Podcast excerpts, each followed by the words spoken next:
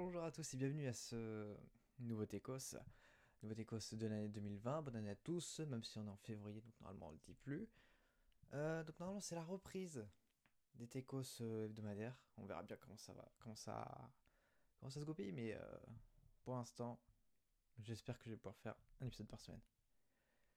Et donc je vous propose qu'on commence avec la première news qui est que Sonos continue d'enchaîner les bourdes après s'être mis au briquage volontaire de ses anciens appareils au travers du mode recyclage. Donc c'est un mode qui s'active en l'échange d'une réduction à l'achat d'une nouvelle enceinte. En gros, euh, tu dis que cette enceinte, tu veux la faire recycler, t'obtiens une réduction. Le problème, c'est que ça brique l'enceinte.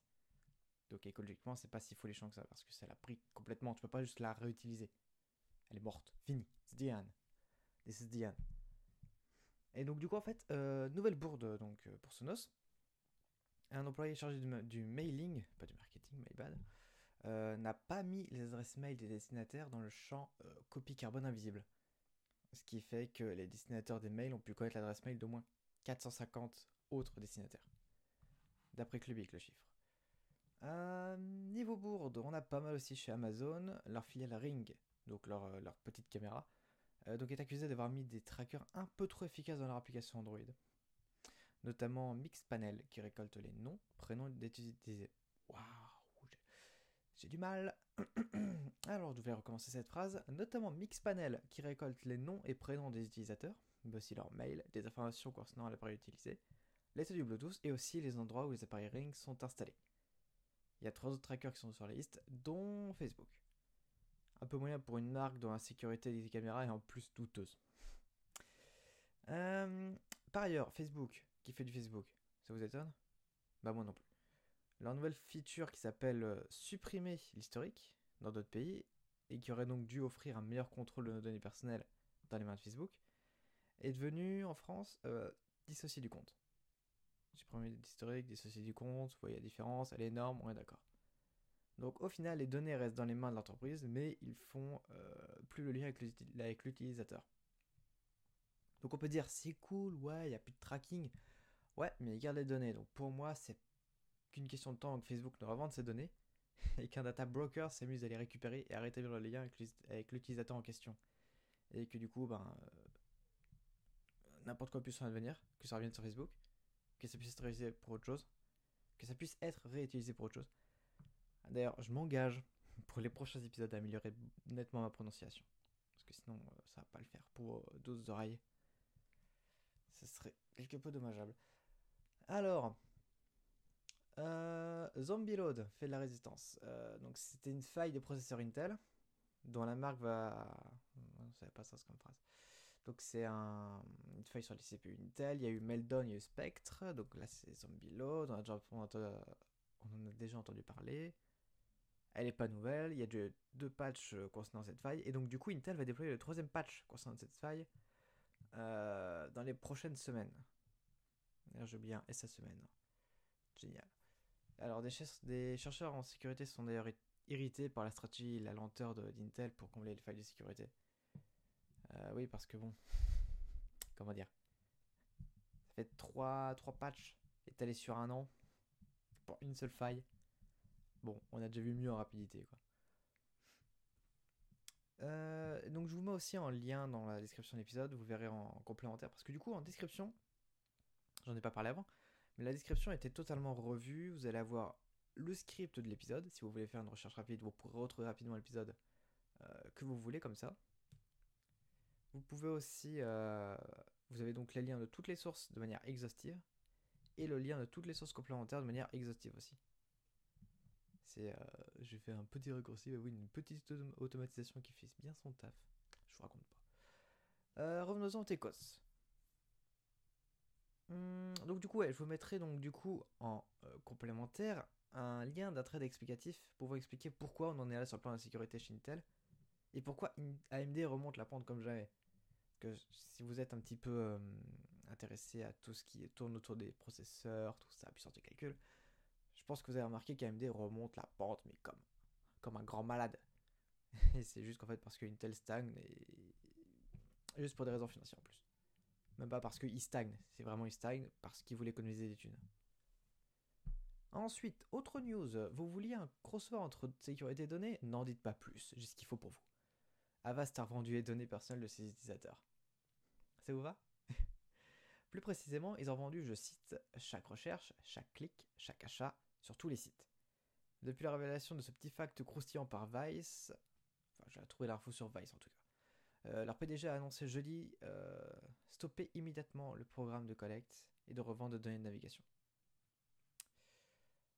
Ouais, ouais, sachant qu'on n'a plus trop besoin d'antivirus en ce moment, je pense que là, c'en finit pour eux. Enfin, euh, personne ne croit en la sécurité de Windows Defender ou, autre. Mais Windows Defender est plutôt bon. Il y a eu des tests à propos de ça qui ont été faits.